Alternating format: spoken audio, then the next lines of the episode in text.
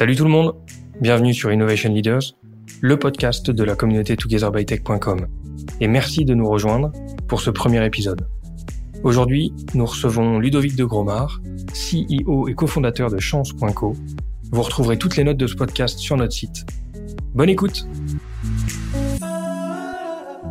Allons-y. Premier épisode de Innovation Leaders. Moment un peu particulier pour nous parce que on se lance dans une nouvelle aventure. Je rappelle que Innovation Leaders, c'est le podcast de la communauté Together by Tech. Et Together by Tech, c'est une communauté qui réunit des passionnés, ou en tout cas des curieux, autour de la technologie, en Europe, autour de l'innovation et de la technologie. Pas forcément toute la technologie, mais une technologie qui va servir à l'homme, aux humains, pour s'améliorer, améliorer leur performance et améliorer aussi la performance des organisations, des entreprises. Et euh, du coup, pour ce premier épisode, c'était assez important pour moi de trouver quelqu'un qui qui incarnait, euh, on va dire, le, le, positionnement de ce podcast. Et je suis hyper heureux de recevoir Ludovic de Gromard euh, de Chance.co. Bonjour Ludovic. Bonjour Geoffrey. Merci de nous accorder de ton précieux temps en ce moment. Tu cours un peu partout, pas mal d'actualités. On court un peu, mais c'est bien. Bon, c'est bon signe. J'ai l'impression que le trend est, est, très bon. Et pourquoi je, je trouve que Chance est, correspond très bien au podcast qu'on lance? C'est parce qu'en fait, chez Together by Tech, on est passionné de technologie. Mais en fait, la technologie, euh, pour la technologie, ça n'a pas un grand sens. Ce qui est, hum, si on regarde un peu pourquoi on est là, c'est pour être épanoui euh, dans la vie en règle générale et sans faire de philosophie de comptoir. Euh, on est là pour être heureux. On passe beaucoup de temps au boulot aussi. on n'est pas tous rentiers ou on n'a pas tous les moyens de, de faire ce qu'on veut. Mais en fait, on se rend compte que la technologie peut nous aider à booster un peu qui on est, ce qu'on fait, comment on le fait que ce soit dans notre vie perso, dans notre vie euh, professionnelle. Et en fait, en regardant le, le, projet de chance, le sujet de chance, on se rend compte que la technologie peut même aller au-delà et nous permettre de savoir qui on est. Euh, et je disais tout à l'heure qu'on n'a pas tous la chance de faire ce qu'on veut, mais en fait, on se rend compte qu'on l'a. Et visiblement, la technologie peut même nous aider à, être encore plus qui on est. Euh, et je trouve ça assez fascinant de voir que, vu le débat actuel parfois d'avoir des, des technologies qui remplacent le travail de l'homme, en fait, on se rend compte qu'il y a sûrement des excès de technologie parfois, mais on se rend compte aussi que la technologie peut intervenir au service de qui on est, du potentiel qu'on a. Et c'est pour ça que je suis content de te recevoir. Je suis content de parler de, de toi, de ton parcours d'entrepreneur, de découvrir ce projet, de le faire découvrir à d'autres, et de voir aussi, selon toi, euh, la place de cette technologie dans notre vie et le lien entre l'homme et la tech. Merci beaucoup, avec plaisir pour parler de tous ces sujets. Parfait, on y va. Depuis combien de temps le projet Chance existe? Chance existe depuis euh, officiellement depuis 2015. Et en fait, c'est né d'une rencontre avec euh, Mohamed Younous, qui est le prix Nobel de la paix, euh, mhm. au Bangladesh euh, en 2014. Ok, donc ça fait euh, six ans à peu près, cinq ans. Tu peux nous parler un peu des grandes étapes de ce projet? Je sais qu'il en a connu des différentes étapes sur différentes latitudes. En fait, on a eu, il y a eu une, un, un, très gros pivot qu'on a fait il y a exactement deux ans. C'est-à-dire que Chance est né pour aider les gens à identifier ce pourquoi ils étaient faits dans la vie et le travail qui les rendrait heureux. Et on avait initialement développé un premier produit, un premier business model avec un, siège au Brésil euh, jusqu'en 2018 et on a décidé de faire un pivot majeur et un changement stratégique majeur avec un licenciement de 80% de notre effectif et quasiment un, un retour à la page blanche pour redesigner tout notre produit en avril 2018 et on est reparti à une équipe, on est passé d'une équipe de 60 à une équipe de 10 et on a tout remonté le nouveau produit à partir de la France. Impressionnant, impressionnant comme décision à prendre en tant qu'homme, en tant que patron. Ça doit pas être, euh, ça doit pas être simple. Tu es installé à Paris aujourd'hui. Les équipes sont installées à Paris. Est-ce qu'il y a d'autres pays aussi qui sont concernés par chance? On a aujourd'hui, on, on, exerce uniquement sur le marché français, enfin en tout cas en langue française avec euh, Belgique, Luxembourg, Suisse. Euh, mmh. Mais Chance, c'est une entreprise qui est née comme une entreprise internationale, la langue de travail est l'anglais. Il y a huit nationalités représentées et on a des collaborateurs qui travaillent en remote euh, de différents pays, en Pologne aujourd'hui, aux États-Unis en temps partiel euh, et jusqu'à récemment au Brésil. Ok. Est-ce que tu peux nous parler de ce projet? Euh, Qu'est-ce que Chance aujourd'hui? Bien sûr, Chance, c'est le parcours. En fait, pensez à votre ami avec qui vous dîniez il y a six mois, qui vous disait ouais mon job j'en ai marre, j'ai envie de changer. Et puis trois mois après, vous redînez avec cet ami et il vous dit, euh, vous dites alors t'en es où ton job, t'as changé? Finalement, il vous dit non. Euh, il a toujours pas changé. Et cet ami, j'en ai plein. Je pense que si vous y réfléchissez, vous avez probablement un nom ou deux qui apparaissent. Et c'était pour cet ami qui avait urgence de créer Chance. Et donc Chance, c'est ce parcours de coaching digital pour choisir le travail qui vous rendra heureux, qui est 100% en ligne et en trois mois. Et il s'adresse à qui concrètement? D'après ce que tu dis, il s'adresse à tout le monde? Il s'adresse à tout type de public aujourd'hui. Donc, euh, on a en fait deux gros types de personas. C'est la crise de la trentaine, euh, la crise de la quarantaine. Je cherche du sens, je cherche mon utilité. J'ai bien coché toutes les bonnes cases jusqu'à maintenant. Et donc, j'ai suivi un, un, un parcours professionnel et de vie qui m'a été dicté de l'extérieur. Et je commence à me poser des questions de, au fond, qui suis-je euh, et est-ce que je suis en train de faire des choses qui sont alignées avec qui je suis? Et c'est pour ce type de personnes que Chance peut être utile. Et ça, c'est un marché, un public dont la demande a très très fortement augmenté depuis le démarrage de la crise du Covid. Il y a un deuxième public sur lequel on a une très forte augmentation de la demande, qui sont euh, les publics qui sentent que leur industrie va souffrir avec les plans de licenciement à venir, dans la récession à venir, et qui proactivement se disent qu'il est temps de se réorienter professionnellement. Et c'est pour ça qu'ils viennent nous voir. Ok. Et tu as senti une, une, augmentation significative là euh, pendant cette période de Covid justement? On a eu un doublement de la demande. Ah oui, tout simplement. Ok. Donc c'est significatif. Quand dans votre business développement, parce que on est quand même sur une société, il y a des clients, vous vous adressez au B2C ou au B2B aujourd'hui? On est majoritairement en B2C, euh, mhm. sachant qu'en fait, en mars, on est devenu éligible à ce qu'on appelle le CPF, qui est le compte personnel de formation. Qui, chaque Français a en fait des crédits, euh, soit 500 euros, soit 800 euros par an, par année travaillée, euh, qui leur permettent de financer Chance partiellement ou, ou en totalité par les crédits CPF. Donc on a ce premier marché qui sont les gens, les individus en B2C. Puis ensuite, on a ce qu'on appelle le B2 Government 2C, qui est le gouvernement qui décide d'acheter des parcours ou les, services publics qui essaient d'acheter des parcours pour qui, pas qui essayent, mais qui achètent des parcours pour un groupe de citoyens. On a par exemple le ministère du Travail qui a acheté pour 1000 personnes en 2020. Euh, ça, c'est le deuxième type de business model. Et puis le troisième, ce qu'on appelle B2B2C. Donc, ce sont les entreprises qui peuvent décider d'acheter le parcours pour les personnes qui quittent leur entreprise en, fait en offboarding outplacement. Ok, intéressant. Donc nouveau marché aussi. Des perspectives à l'international un jour ou pas encore? Bien sûr, on est aujourd'hui on est en France euh, exclusivement, mais on travaille sur une version anglaise pour un lancement en Angleterre et aux États-Unis à partir de la fin de l'année prochaine. Ok, canon. Un mot sur l'origine du projet. Euh, quand je, c'est toi, t'es, cofondateur. Je sais pas si l'idée vient de toi. Comment cette idée d'intervenir, d'aider les autres à faire ces choix-là. Euh, ça devient comment ça, cette initiative-là, cette envie-là? En fait, c'est parti. Mon premier job était, je suis parti aux, Émirats Arabes pour aller monter une usine de fabrication de bouteilles en verre, et j'étais en charge de toute la partie non technique de ce projet. Et ça, ça m'a amené à recruter 200 collaborateurs et donc à interviewer un peu plus de 1000 personnes en Inde, aux Philippines, au Sri Lanka, en Arabie Saoudite, au Pakistan, au Népal, en fait tous les pays autour de Dubaï, là où les gens avaient de l'expérience en fabrication de bouteilles. Et donc, en faisant passer tous ces entretiens, personnellement, euh, vous checkez les compétences techniques qui est pas le plus difficile, mais après, ce que vous voulez déterminer en tant que recruteur, c'est est-ce que la personne va y aller avec son cœur? Parce que l'engagement au travail est complètement une condition nécessaire de la performance. Or, en tant que recruteur, je devais déterminer la performance. En tout cas, avoir un jugement sur une prédiction de performance future. Et la majorité des gens, en fait, quand je leur demandais, mais en fait, pourquoi est-ce que vous faites ce travail? Pourquoi est-ce que vous travaillez depuis des années dans l'industrie de la verrerie? Euh, Ils savaient pas 90 ans, 10% des gens ne savaient pas. C'était parce que mon père travaille dans cette industrie, parce que euh, y avait une opportunité à côté de chez moi, parce que euh, on m'a parlé de ça. Et puis ensuite, c'est une succession d'actions subies en fait, euh, mais pas de réflexion structurée. Donc, les gens peuvent passer toute leur vie à passivement se laisser porter d'un job vers l'autre, sans avoir une réflexion en profondeur de pourquoi est-ce qu'ils sont en train de faire ça et si c'est la meilleure chose pour eux. Et là, toi, tu t'es senti une, envie d'intervenir sur ce process-là, ou tu t'es dit que c'était possible? Pas immédiatement. C'est-à-dire qu'à ce moment-là, je me suis dit, mais ok, d'accord, c'est complètement dysfonctionnel, parce qu'en fait, si les gens eux-mêmes ne savent pas ce qu'ils veulent faire dans la vie et ce dans quoi ils seront engagés, euh, vous pouvez être le meilleur recruteur du monde, ce qu'en plus je n'étais pas. Vous n'allez pas réussir à déterminer donc tout le système. Et ensuite, vous avez 67% des gens dans le monde qui se disent désengagés au travail. C'est donc plus de deux tiers.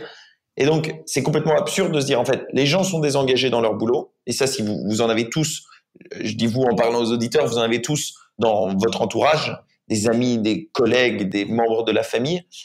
On a deux cas qui sont désengagés, si ce n'est vous. Et de l'autre côté, il y a 87% des boîtes qui disent que le désengagement est un problème majeur. Donc en fait, ce système, la façon dont on pilote la carrière des gens, on marche un peu sur la tête. Et, c'est à partir de là que j'ai commencé à réfléchir à ce système en disant tout le système est company centric, il est centré sur l'entreprise, alors que au lieu d'être centré sur l'entreprise, faire des petites boîtes et voir des petites boîtes et voir si les gens rentrent.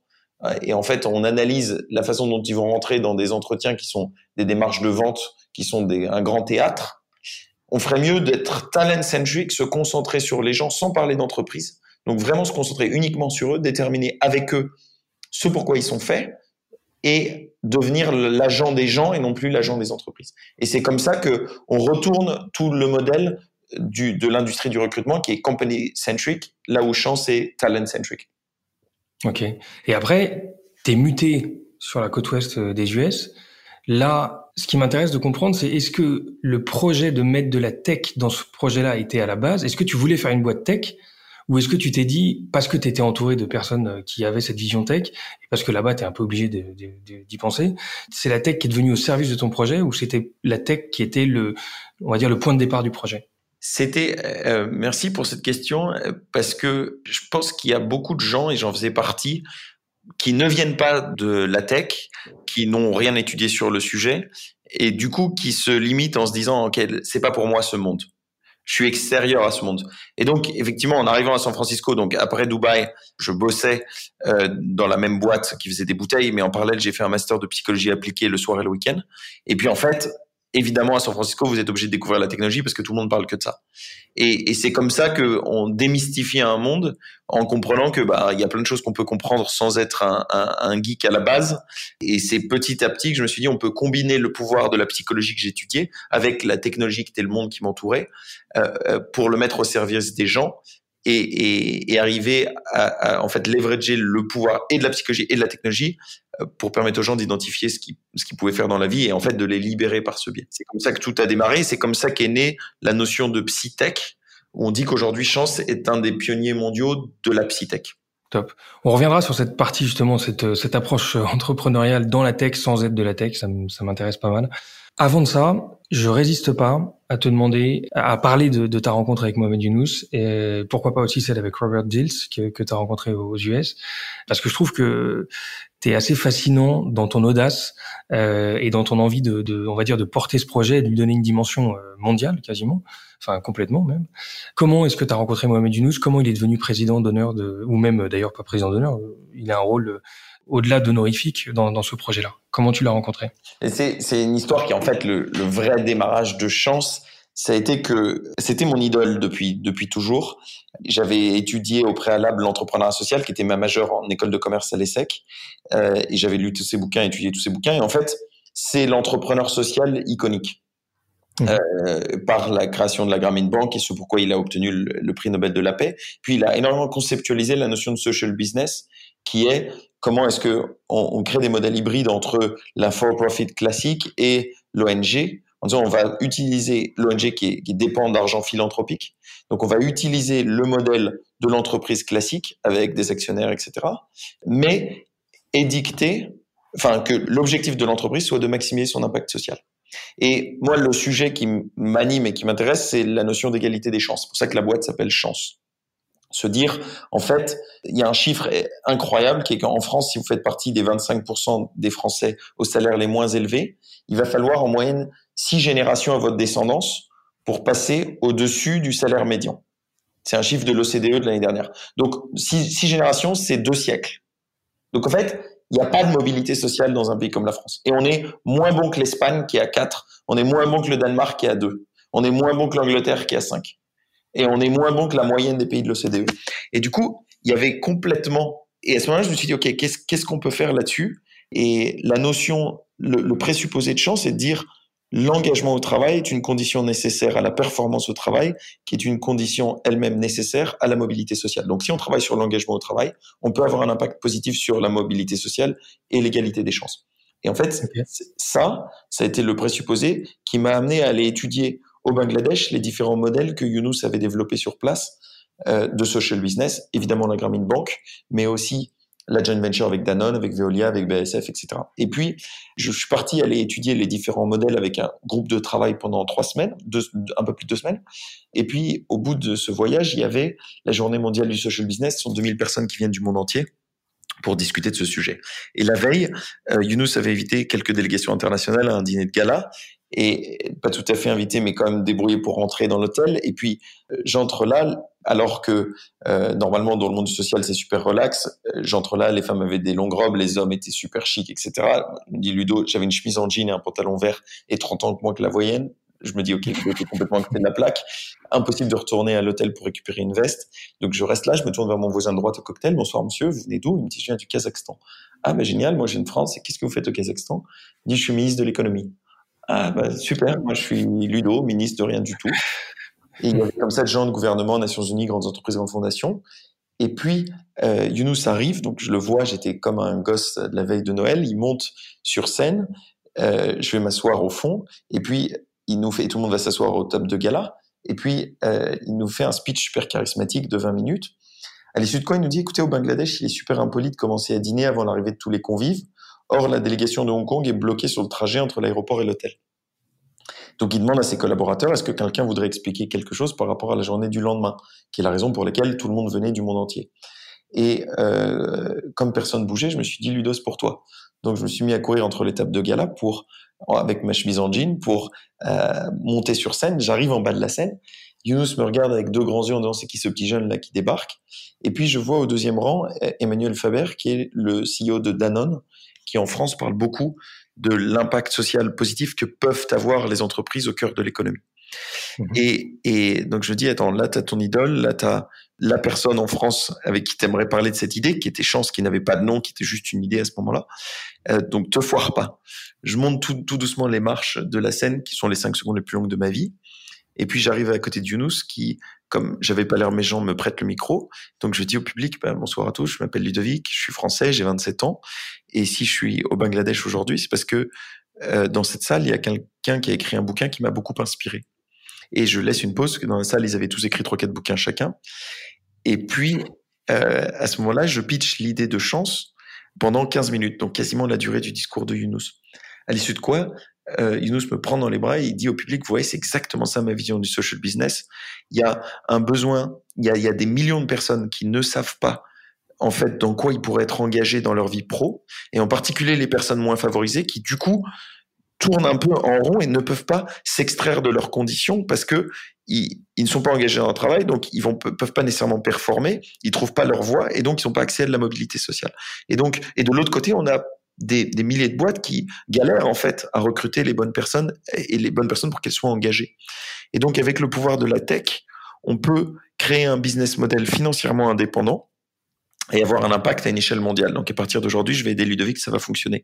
Je suis descendu de scène, j'ai récupéré 150 cartes de visite des gens qui étaient là, une réunion avec le CEO de Danone le lendemain, et deux jours après, une réunion avec euh, Mohamed Younous, qui a accepté de devenir le président d'une boîte qu'on a montée ensemble.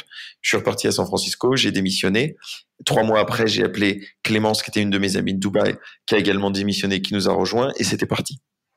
Canon, canon, c'est beau, c'est une belle histoire, belle. Euh, enfin voilà, l'exemple de l'audace et de, de, de, ce que ça peut engendrer comme euh, comme contact et comme comme projet, parce que finalement le projet est parti de là. Sujet hyper important dans, dans l'univers de chance. On pourrait opposer les mondes d'ONG et les mondes d'entreprise. Comment est-ce que tu as géré ces dernières années la dimension, la recherche d'une rentabilité et d'un modèle entreprise euh, voilà, avec une rentabilité financière, avec cette démarche de projet presque tech for goods, en tout cas qui, qui se rapproche de l'ONG aussi. En fait, c'est la notion d'impact en fait qui est, je pense, est en train de migrer d'un modèle qui était très très très largement ONG dans lequel il n'y avait pas toujours, ça dépend des modèles, hein, même d'ONG, mmh. mais de, de besoins de rentabilité et d'indépendance financière vers des entreprises sociales. Notamment en France, depuis 2014, il y a la loi de l'économie sociale et solidaire qui, qui clarifie, qui, qui donne un cadre à, à, ces entreprises ou encore les entreprises à mission qui sont en train d'apparaître, etc. Donc, la recherche qu'on a chez Chance est de créer une entreprise indépendante financièrement dont l'objectif est la maximisation de l'impact social. Et comment ça se fait? On a une règle dans l'entreprise qui s'appelle qui, qui, dans les statuts, selon laquelle chaque année, au moins 25% des bénéficiaires de chance doivent être des personnes dont le dernier salaire était inférieur à 1400 euros net par mois. Pour s'assurer qu'en fait, on a la prétention de dire qu'on crée le système d'orientation professionnelle le plus avancé au monde pour les adultes, euh, il y a euh, tous les consultants en stratégie qui veulent se réorienter à 30 ans, euh, les cadres des grandes entreprises de cosmétiques qui veulent se réorienter à 40 ans. Ça, c'est très bien, mais c'est plutôt des publics favorisés. Mais il faut s'assurer qu'on ne devient pas uniquement le système d'orientation professionnelle de ce type de public et qui soit vraiment accessible à tous. Et donc, c'est une contrainte dans la mesure où c'est édicté dans nos statuts parce que la mhm. mission de la boîte est d'améliorer l'égalité des chances pour tous. Très bien. Tu parlais de financement là justement. Euh, je crois qu'il y a eu une levée de fonds euh, récemment côté chance. Quelles sont les justement cette levée de fonds Elle intervient euh, dans quel cadre? Quelles sont les, les, les perspectives euh, à venir de chance et l'actualité un peu de, de votre projet? On a euh, closé pendant le confinement 5,6 millions euh, d'euros supplémentaires. Donc Chance a déjà investi en R&D 5 millions jusqu'à aujourd'hui dans les cinq premières années. Et là, c'est 5,6 millions complémentaires qui viennent euh, de différents types de partenaires.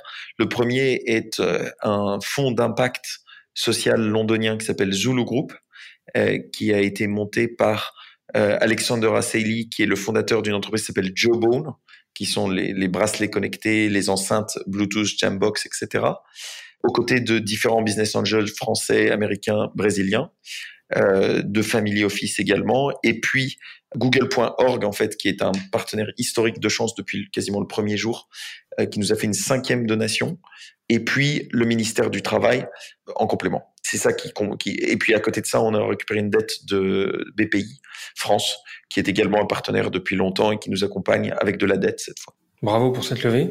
Et du coup, en termes de, d'équipe aujourd'hui, le projet Chance, c'est combien de personnes et quelle perspective de recrutement vous avez? On va tripler l'équipe, on est 30 aujourd'hui, plus 100 coachs partenaires. Donc on triple le nombre de collaborateurs dans l'entreprise et on triple euh, la communauté de coachs. Ok, qui gravitent autour de, de, qui sont pas des salariés mais qui sont autour de vous, c'est ça?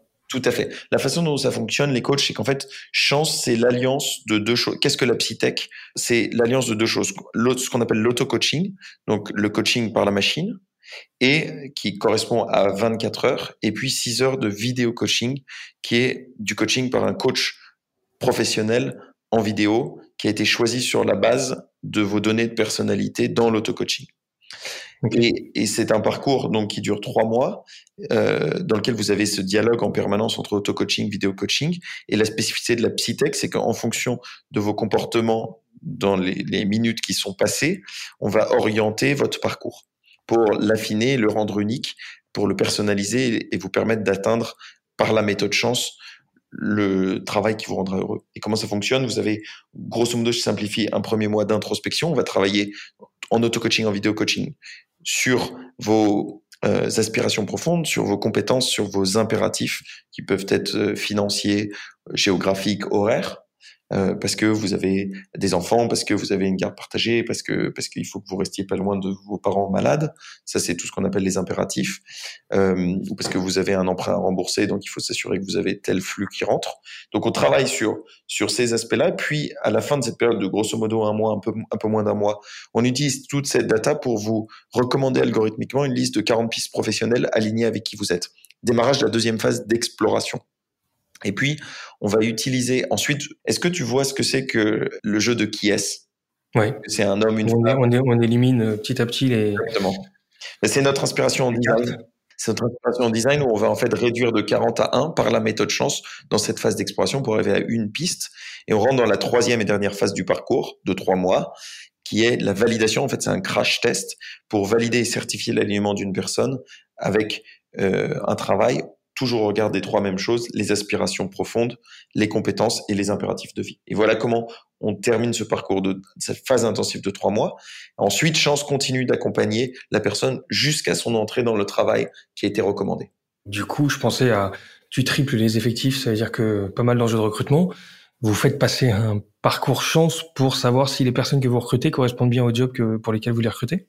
Alors, en fait, c'est intéressant. Là, tu mets le doigt sur la notion de company centricity et talent centricity. C'est-à-dire que en fait, il faudrait, et ce sera notre objectif, c'est qu'en fait, notre euh, ambition, c'est que dans cinq ans, il n'y a plus un, ou une DRH, recruteur ou manager, qui recrute quelqu'un qui n'aura pas au prix, a priori ou au préalable fait un travail d'alignement sur ce qu'il veut fondamentalement. Et, euh, et donc, mais sauf qu'aujourd'hui, il n'y a pas le pool suffisamment grand de personnes pour qu'on puisse recruter exclusivement dans les publics qui sont des alumni de chance. Donc ça sera le cas à terme, mais aujourd'hui c'est pas le cas.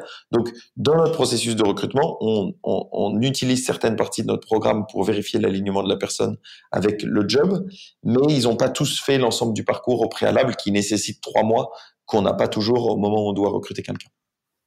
Donc ce que tu disais, c'est qu'on peut imaginer demain que les recruteurs puissent aller chercher, euh, analyser un parcours chance pour vérifier, enfin un recruteur qui a aucun lien avec chance, mais en tout cas qui pourra bénéficier potentiellement d'un alumni chance, euh, lire son parcours un peu comme un pour s'assurer de la bonne décision et de l'adéquation du profil avec son avec son poste. Exactement. Et c'est en fait ce qu'on la personne finit le programme chance avec un certificat d'alignement. D'accord. Et, et c'est en fait c'est une série d'informations qui peuvent être derrière transmises à un recruteur qui lui permettra de justifier pourquoi cette personne, par exemple, s'est reconvertie sur le papier, ne coche pas toutes les cases d'avoir déjà fait le job pendant trois ans et d'avoir exactement fait les bonnes études, mais en fait a absolument tout ce qu'il faut pour réussir, à la fois en matière de compétences, mais aussi et surtout en matière de motivation et de réflexion profonde sur le pourquoi et le comment. C'est précisément le bon travail pour cette personne, ce qui est un gage d'engagement extrêmement puissant et donc de performance sous réserve que les compétences soient là, mais ça fait également partie des éléments qui sont présentés dans la certification.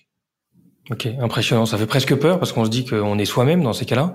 Euh, mais en fait, c'est dans l'intérêt de tout le monde parce que effectivement, il y a parfois des postes qu'on a envie d'avoir euh, parce que c'est bien sûr un CV ou parce que euh, d'autres personnes ont l'air épanouies dans la boîte, mais c'est pas forcément le poste qui nous correspond. Et là, au moins, on est, on va dire, on est en phase avec soi-même si le parcours chance est, est exploité pour valider un recrutement. Absolument. Et sachant que on ne transmet pas d'informations nous aux recruteurs, c'est uniquement le talent slash candidat qui pourrait décider de transmettre son certificat à un recruteur.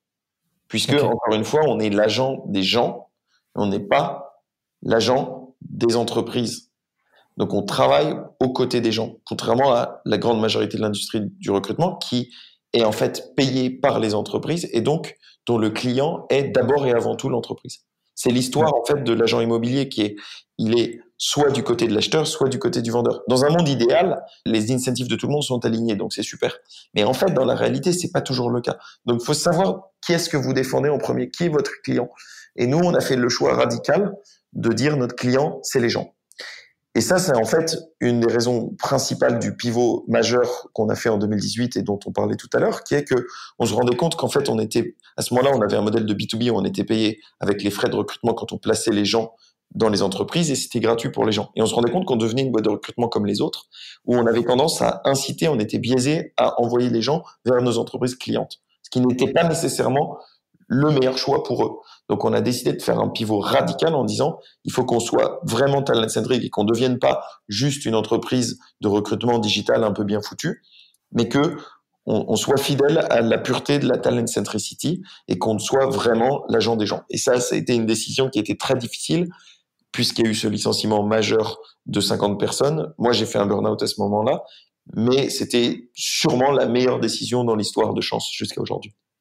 Ok, un réalignement des planètes pour la mission qui était euh, celle euh, de l'homme plus que l'entreprise en tout cas. Okay. Absolument. La tech, on en revient un peu. Tu disais tout à l'heure que la tech, en fait, elle était par ton contexte à, à San Francisco, euh, elle est très vite arrivée dans le projet. Et tu t'es rendu compte en fait de, de, de ce que qu'elle pouvait te permettre d'accélérer les choses si je dis pas de bêtises, t'as pas, toi, t'as pas un parcours tech, hein, t'es plutôt euh, profil euh, business school. Tu décides de te lancer à ce moment-là dans un projet tech. Tu peux m'expliquer les premiers jours à quoi ça ressemble quand on n'est pas tech et qu'on et qu'on se décide de de, de s'attaquer à un algo ou euh, à, une organisation tech comme celle-ci? D'abord, vous cherchez des gens avec qui vous associer parce que vous n'êtes pas, on fait rien seul en entrepreneuriat. Donc, c'est essayer de d'être complété par des associés qui ont cette connaissance.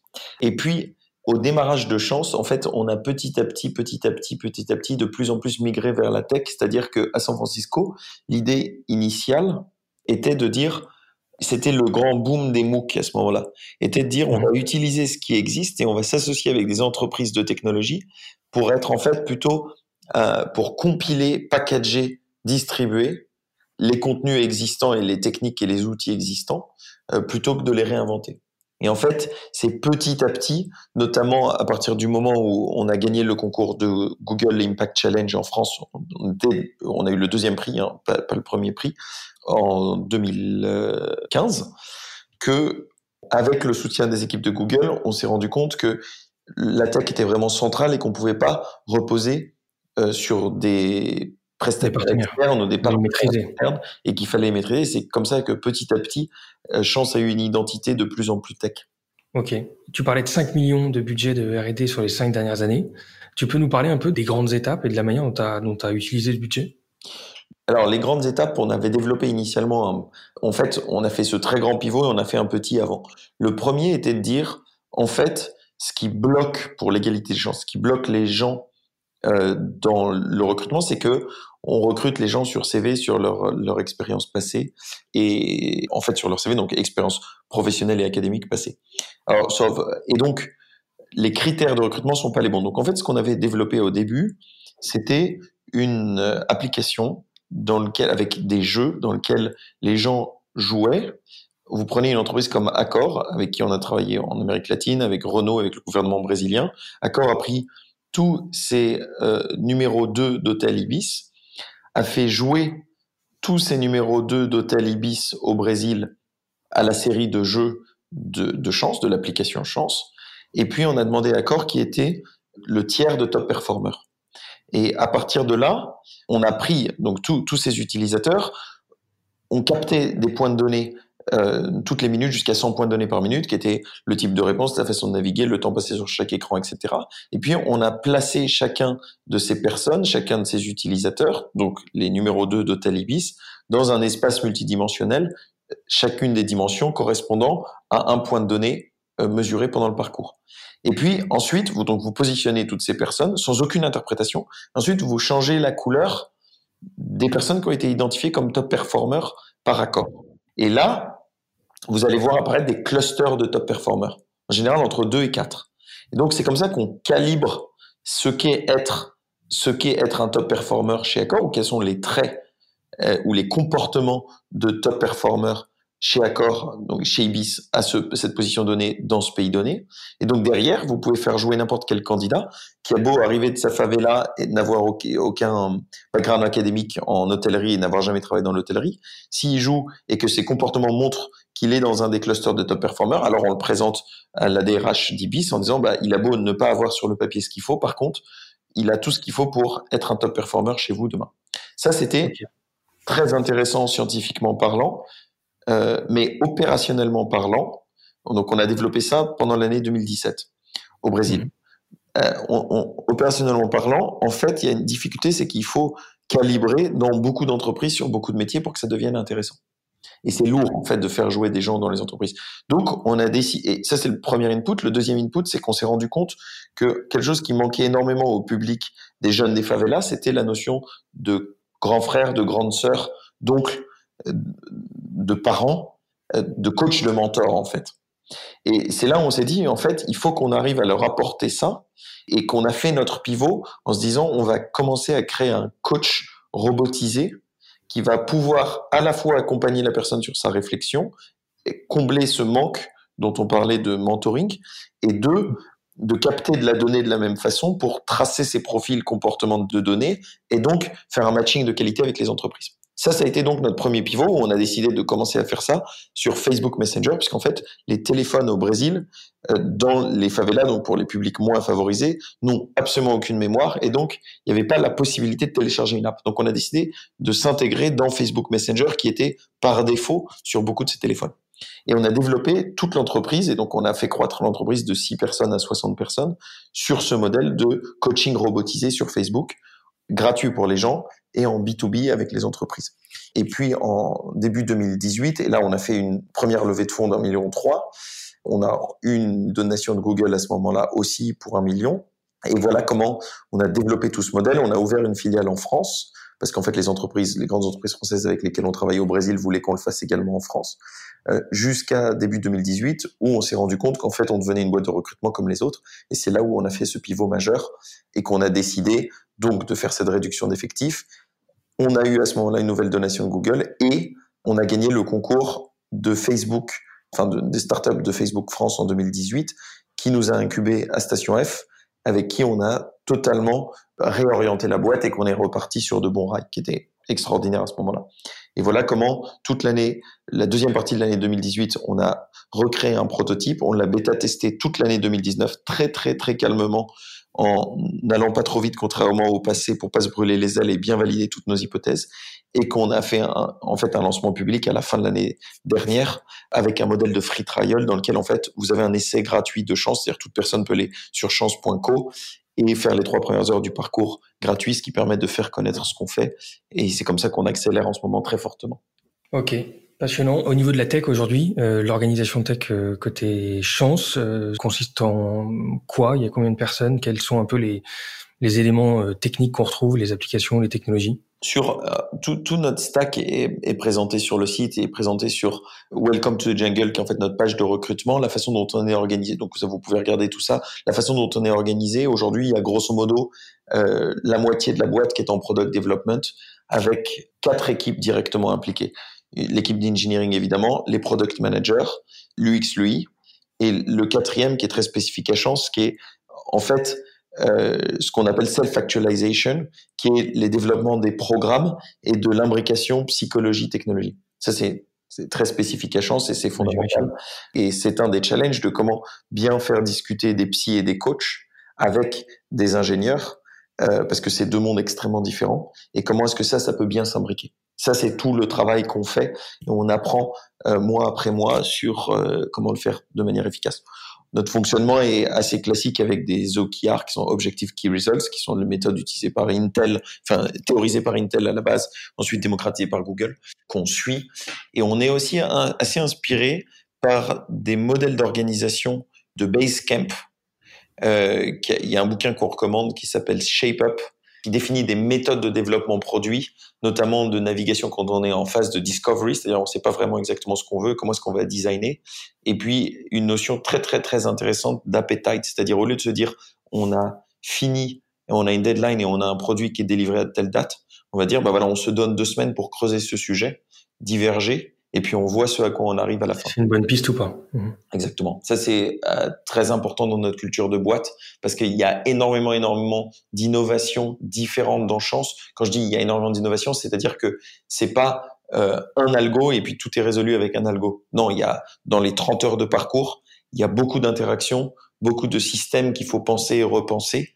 Et donc, il faut designer, tester, itérer, etc. en permanence. Donc, on est en fait une, euh, un laboratoire de recherche. C'est aussi pour ça qu'il y a autant qui a été investi en R&D. Mais il y a, en fait, c'est comme si on était un laboratoire de recherche en psytech et que ce qui marchait ensuite était délivré à nos clients.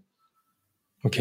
Et du coup, on parle d'intelligence artificielle ou de machine learning comme élément. Je ne sais pas exactement si euh, au niveau data, vous êtes dans la blockchain ou pas pour pour conserver cette structure-là. J'imagine aussi d'ailleurs que la data doit pas être un sujet très simple pour vous parce que le, avec les, les, contraintes de GDPR, ça doit être euh, assez costaud vu les, la, la, sensibilité des données que vous que vous manipulez. On ne parle plus du tout d'intelligence artificielle. On en parlait beaucoup avant chez Chance. Et en fait, on pense que c'est un terme qui a été complètement galvaudé parce que toutes les startups disent qu'elles font de l'intelligence artificielle alors qu'en fait, ils ont, pour une grande partie d'entre elles, n'en font pas et ont des gens derrière qui, qui, qui font à la main des choses qui devraient être demain faites par la machine. Donc, en fait, est-ce que on utilise des modèles de données, oui, bien sûr. Est-ce qu'on a des algorithmes, oui, bien sûr. Mais ce que fait Chance, Chance, c'est un système d'assistance à la prise de décision. Et la façon dont on utilise la data, c'est pour recommander des petites décisions qui, les, mais qui sont prises par le libre arbitre de l'utilisateur. Donc on est là mmh. en assistance à la prise de décision et pas pour remplacer la prise de décision du talent. Ça, c'est fondamental dans notre tu donnes les outils de décision, mais tu tu tu pas la décision. tu pars, tu prends pas la décision. Donc on ne crée pas de déterminisme. On permet aux gens d'explorer des choses qu'ils n'auraient pas explorées avant, de prendre conscience de certains éléments, mais on ne leur dicte pas qui ils sont, ce qu'ils doivent faire. Donc il n'y a pas de messianisme euh, et de déterminisme comme parfois il peut y avoir euh, quand on entend certains certains acteurs qui se disent spécialistes d'intelligence artificielle. Ok. La deuxième partie de la question, c'est sur la partie GDPR. Je ne sais pas si. Euh, GDPR, oui, c'est un sujet fondamental puisqu'on est sur des, données archi personnelles. Donc, il n'y a, mhm. absolument rien qui sort, n'y a aucune donnée qui sont transmises à qui que ce soit. On respecte. Euh, en fait, on a travaillé sur data privacy by design dû à ce qu'on fait. Euh, donc, il n'y a aucune donnée qui sort et, et, les gens ont le contrôle sur euh, ce qui est fait euh, de leurs données. C'est des sujets sur lesquels on continue d'itérer avec des designers spécialistes, avec des avocats spécialistes, parce que euh, c'est absolument clé dans notre type d'activité. Ok, cool. La tech, tu disais au service de la prise de décision finalement, et c'est vrai que moi j'ai pas fait parcours chance, et on peut se poser la question euh, parce qu'il y a toujours euh, une bonne partie de la, de la population qui est un peu anxieuse à l'idée de partager des données et encore plus des données de, de cet ordre-là. On peut se demander si c'est la tech qui prend la décision à notre place finalement, parce qu'on peut être guidé par euh, par des décisions qui sont pas les nôtres. Ça peut être une, une inquiétude. Euh, selon toi, un peu dans, dans le monde dans lequel on vit, la tech saine entre guillemets au service de l'homme qui ne va pas verser dans des euh, on va dire immédiatement dans des travers business de revente de données et autres. C'est une réalité c'est une lubie. Pas du tout. Il y a un mouvement de tech for good en particulier en France qui est de plus en plus fort. C'est intéressant par exemple google.org donc le bras philanthropique de Google qui est notre partenaire a, identifié qu'ils ont donc des actions ils travaillent sur ils ont eu un de leurs cœurs de métier le economic empowerment donc l'assistance à l'emploi en fait. Euh, ils ont en fait les initiatives de Tech for Good en France sont à des années-lumière en nombre et en qualité de ce qu'ils voient euh, partout dans le monde. Donc il y a, je ne sais pas si c'est culturel, si c'est lié à notre héritage de la Révolution ou à l'État-nation, à la française, etc. Mais il y a une vraie existence de Tech for Good en France, qui d'ailleurs et renforcé par Macron qui a créé le sommet Tech for Good dans lequel il rassemble les dirigeants des grandes boîtes de tech euh, mondiales.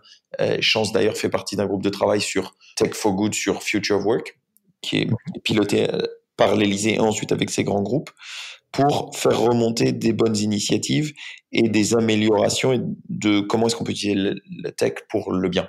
Donc, pardon pour cette, je, je diverge un petit peu, mais ma réponse est où Et je pense absolument que ça existe. Je pense qu'il y a une tendance. Je pense que les talents en tech se posent la question de leur utilité se pose la question, ok, d'accord, euh, aujourd'hui vous faites du product management ou vous êtes un, un bon product manager ou un, bon ingénieur, et vous avez 50 postes qui vous sont ouverts demain, surtout en France où il y a une rareté.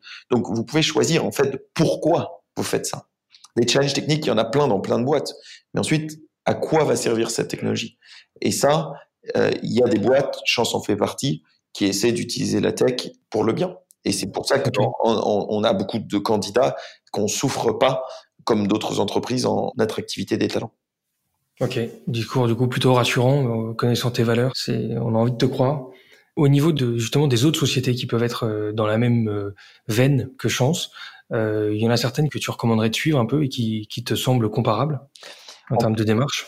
Comparables sur. Alors, sur la psytech peut-être pas. Sur la tech, pas vraiment. Euh, des boîtes avec des belles valeurs, oui, bien sûr. Nous, on a des partenaires proches qui s'appellent Base Impact, qui sont une ONG. Là, c'est pas une entreprise sociale.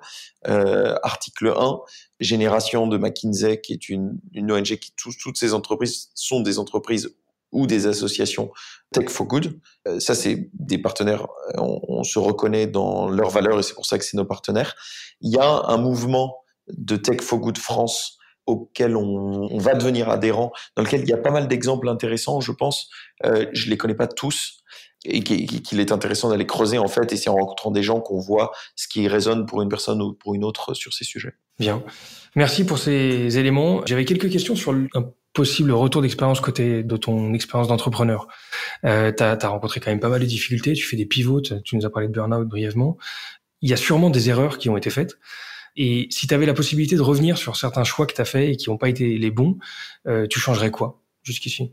Euh, des erreurs, on en a fait. Je ne sais pas par où commencer parce qu'on passe. Il y en aura encore d'autres des erreurs. Et ce que je disais à l'équipe hier, c'était parce qu'on a célébré en fait le lancement de notre nouveau produit, de notre nouveau site qui est sorti hier, que je vous incite à aller voir et à tester l'essai gratuit sur chance.co. Si je réfléchis, ne serait-ce qu'il y a trois mois, je regarde qui j'étais il y a trois mois et certaines décisions que j'ai prises il y a trois mois en me disant mais quel crétin, tu vois, c'est pas possible que j'ai été si stupide de penser qu'il fallait faire ça. Donc en permanence, et en fait, ce qui est génial dans l'entrepreneuriat, c'est que on vit en trois mois ce qu'on aurait mis trois ans à vivre dans une entreprise dans laquelle il n'y a pas la même rapidité d'exécution. Euh, parce que parce que un on, doit prendre beaucoup plus de décisions deux parce que les cycles sont beaucoup plus rapides parce qu'on est sous tension parce qu'une startup est en fait si vous y pensez une, une, une startup c'est une entreprise qui est structurellement en faillite donc il y a une course contre la montre et pour garder et maintenir voire accélérer la confiance des investisseurs pour qu'ils vous croient pour le tour suivant si vous n'êtes pas encore rentable donc si je devais mais pour revenir à ta question si je devais faire quelque chose euh, de mieux c'est prioriser mieux faire moins de choses, mais s'assurer de les faire bien, c'est sûr et certain. C'est vraiment le focus, le focus, le focus, le focus. Ce qui est difficile, c'est les opportunités qui arrivent quand vous êtes une petite entreprise qui a des opportunités, notamment business, qui arrivent, qui sont pas parfaitement alignées avec votre roadmap. Vous avez quand même tendance à être opportuniste parce que c'est quand même bête de rater ce contrat. C'est souvent une erreur parce que peut-être qu'à court terme c'est mieux, c'est une opportunité financière, mais en fait, dans le long terme, ça vous, ça, ça défocus l'équipe. Or, vous avez des ressources qui sont limitées parce que les équipes, elles sont, on n'est pas, on n'est pas 300 aujourd'hui. Et donc, ça serait mieux prioriser, mieux prioriser, mieux prioriser. Un mot sur si des étudiants nous écoutent ou des, porteurs de projets, des, des, futurs entrepreneurs qui seraient inspirés par ta démarche, qui ont envie de devenir un entrepreneur à succès dans la tech avec un impact social fort, quelles seraient tes recommandations pour eux? Commencez par faire chance pour identifier ce pourquoi vous êtes fait et dans quelle direction aller et pourquoi est-ce que vous devez être entrepreneur? C'est-à-dire que il y a beaucoup de gens, il y a la mode du freelancing, il y a la mode de l'entrepreneuriat, mais tout le monde n'est pas fait pour être entrepreneur ou pour être freelancer. Le fait d'avoir une volonté de changer les choses, une volonté de liberté, d'autonomie, de création, de, une volonté de résoudre des problèmes, D'abord, on fait rien tout seul, donc être entrepreneur, vous pouvez être entrepreneur. Dans l'équipe de chance, il y a 30 entrepreneurs aujourd'hui. C'est pas euh, que Ludovic, euh, Clémence ou Mohamed Younous, ces entrepreneurs. Tout le monde doit avoir un tempérament d'entrepreneur. Si vous l'avez pas, la boîte n'ira nulle part. Donc, il faut bien réfléchir à ça, structurer son raisonnement là-dessus. Il faut que ce soit pour les bonnes raisons que vous dirigez vers l'entrepreneuriat au sens large et ensuite identifier si vous devez y aller vous-même et démarrer un produit de zéro ou bien rejoindre une aventure qui est au démarrage, dans lequel vous pouvez vous épanouir très fortement, euh, voire encore beaucoup plus que si jamais vous montiez un projet directement. Merci pour ça. Je termine avec quelques speed questions, des réponses euh, courtes pour le coup. Oui. Et après, on en terminera sur ces éléments qui vont nous permettre un peu de voir un peu qui tu es et la vision de tech que tu as. Euh, T'es plutôt Microsoft ou Apple? Apple. Plutôt iOS ou Android? iOS. Plutôt Outlook ou Gmail? Gmail. Et Azure ou AWS AWS. Tu sais répondre, donc tu es un peu plus tech que ce que j'imaginais quand même. Plutôt French Tech ou Silicon Valley? Euh, Joker. d'amour. Et plutôt Jeff Bezos ou Elon Musk? Ah euh, euh, Elon Musk beaucoup plus inspirant mais beaucoup trop arrogant et, et Jeff Bezos euh, beaucoup plus pragmatique et un peu moins inspirant. Merci. S'il y a une app dans ton iPhone là que tu as, euh, que tu recommanderais à tout le monde d'avoir, ce serait laquelle? Headspace. Ok, on va regarder ça. Et à ton avis, pour être un leader d'innovation, ce que tu es, est-ce qu'il faut passer par une école d'ingé ou une école de commerce? Peu importe, on ne croit pas, et c'est ce qu'on porte chez Chance, euh, peu importe votre passé, votre passé ne doit pas définir votre futur. Ce qui est important, c'est de réfléchir de manière structurée à qui vous êtes. Et c'est ça qui fera de vous un leader en tech ou un leader dans n'importe quel monde euh, d'ailleurs. Parfait. Eh ben merci Ludovic pour le temps que tu nous as accordé pour cet échange et bravo pour tous ces beaux projets qu'on va suivre avec intérêt dans les prochains mois, dans les prochaines années. Bravo et merci. Merci beaucoup Geoffrey, merci à toi de ton intérêt et toutes ces questions. À bientôt. Merci d'avoir écouté ce premier épisode de Innovation Leaders, le podcast de la communauté Together by Tech, la communauté dédiée à l'innovation et à la tech au service de la performance des hommes et des organisations. J'espère que cela vous a plu. Si c'est le cas, suivez-nous sur LinkedIn et rejoignez la communauté sur togetherbytech.com. Prochain épisode dans quelques jours. D'ici là, portez-vous bien.